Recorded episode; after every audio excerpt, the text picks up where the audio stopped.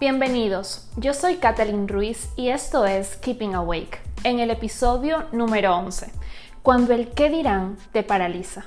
El día de hoy te explicaré por qué nos importa tanto la opinión de los demás y qué necesitas para empezar a tomar acción y volver a ser tú mismo. Hola, gracias por decidir acompañarme en este episodio. Hoy vamos a hablar del qué dirán. ¿Por qué necesitamos la aprobación externa y cómo lograrlo? Pero primero les voy a preguntar a las mujeres que me están escuchando. Pónganse a pensar por unos minutos y díganme, ¿qué expectativas tienen en su vida? Pueden incluir expectativas aprendidas o inculcadas. Y pregúntense, ¿cuáles de estas ya hacen bien? Les voy a dar unas ideas y ustedes van haciendo un check imaginario, ¿ok? ¿Eres buena hija? ¿Te consideras buena amiga de las que siempre está ahí para los demás? Si tienes una familia ya formada, ¿eres buena esposa? ¿Buena madre? Si no tienes familia, ¿ya encontraste el hombre de tu vida? ¿Al menos sabes cocinar, planchar, limpiar la casa? ¿Vas a misa? ¿Pides por ti y por los demás? ¿Haces ejercicio o cuidas tu alimentación para mantenerte delgada? ¿Cuidas tu apariencia? ¿Usas ropa de moda y marcas famosas? ¿Ya eres una profesional? Ahora vamos con los hombres. ¿Cuántas cosas de lo que se supone que uno debe ser ya han completado? ¿Son lo suficientemente fuertes y vigorosos? ¿Ya alcanzaron el estatus y el éxito que debían? ¿Recuerdan cuándo fue su último gran reconocimiento? Si tienen familia, ¿ya han cubierto sus necesidades básicas al menos? ¿Disimularon bien la última vez que tuvieron un problema para evitar preocupar a otros? Díganme, alcen la mano, los veo. ¿Cuántas cosas podemos decir que ya están hechas? Y si no es así, ¿cuántas les faltan? Observa tu vida. Ahora mírate no has alcanzado ni la mitad de lo que he dicho, probablemente ni un cuarto. Y no te disculpes porque no has sido capaz de lograrlo. Igual, te equivocas siempre. El problema no está allá afuera. El problema es que el error eres tú. ¿Que por qué digo eso? Porque tú te lo has creído. Todos nos lo hemos creído. Cuando digo todos, es para incluirme a mí misma. La ansiedad fue una gran maestra. Me hacía sentir en peligro en un salón de clases tranquilo, en una calle, un supermercado, en una reunión familiar o en un almuerzo con amigos. En verdad por fuera no pasaba nada peligroso o que me pusiera en riesgo. Todos se veían bien y hasta felices. El problema era yo sintiéndome incómoda en mi propia carne, el querer escapar, el sonreír a pesar que sentía que me estaba muriendo por dentro. La ansiedad me ayudó a darme cuenta que mientras todos los que me rodeaban en ese momento me vieran aparentemente bien, la vida podía continuar y yo podía seguir aguantando, actuando para que si algo cayera no fuera la imagen que los otros tenían de mí. Bonita, alegre, amable, buena hija y buen estudiante lo más cercano a la perfección que creía que podía ser.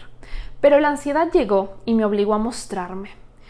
Y de eso quiero hablarte hoy, del camino que espero recorramos, sin ansiedad de por medio, para dejar a un lado el qué dirán y atrevernos a levantar la cabeza y ver al que nos está señalando y riéndose. El 99% de las veces descubriremos que somos nosotros mismos.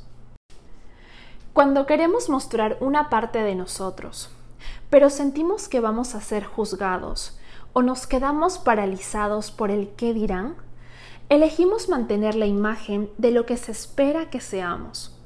En el fondo lo hacemos porque pensamos que de esa manera somos aceptados. Y si nos mostramos de manera distinta, sentiríamos el rechazo. Y si comparamos cómo nos sentimos ahora con cómo nos sentiríamos siendo rechazados, es preferible esconder lo que somos que mostrarnos y experimentar el rechazo, la crítica y la vergüenza. Al tomar esa decisión, empezamos a olvidar cada vez más quiénes somos realmente. Lo que opinamos, lo que nos gusta y lo que queremos hacer con nuestra vida por estar pendientes de los intereses de los demás. Sumado a esto, creemos que tenemos que esforzarnos por alcanzar esa imagen perfecta, porque lo consideramos lo correcto, reforzando así la idea de que lo que somos realmente no es suficiente, y por ello no somos merecedores de amor y afecto. El camino para salir de ese pensamiento limitante es a través de la aceptación, permitiéndonos recordar quiénes somos, empezando a expresar cómo nos sentimos y pensamos, dejándonos ver y atreviéndonos a quedar vulnerables. La vulnerabilidad implica riesgo emocional, exposición e incertidumbre, como dice Brené Brown tras estudiarla por más de 10 años. La vulnerabilidad no es debilidad, es la medida más precisa del coraje. Y es coraje lo que se necesita para dar inicio a grandes decisiones, mudarse de país, empezar un negocio o formar una familia. Dime tú, ¿qué es lo que en el fondo deseas y mídelo en la cantidad de coraje que necesitas para iniciar? Una manera para empezar poco a poco es hacer una lista respondiendo la pregunta ¿Qué harías con tu vida si no te importara la aceptación de los demás? Incluye cosas fáciles, entre comillas, como atreverte a vestir de manera diferente o hablar con alguien sobre eso que te molesta. Y luego añade a tu lista las cosas que impliquen mayor coraje de tu parte, empezando así a crear una vida que sí resuena contigo. No te quedes atrapado entre el sueño de la acción y el miedo al fracaso. Deja de ocultarte Escoge la libertad para ser quien eres y en el camino encontrarás que esa idea que tenías de rechazo, la mayor cantidad de veces viene reemplazada por conexión genuina con otras personas, que amarán y aceptarán ese ser auténtico y real que eres.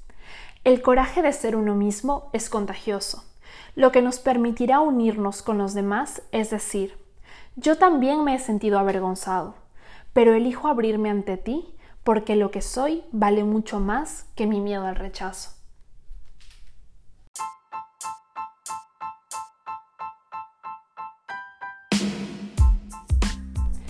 Antes de despedirme, quiero compartir contigo la siguiente frase.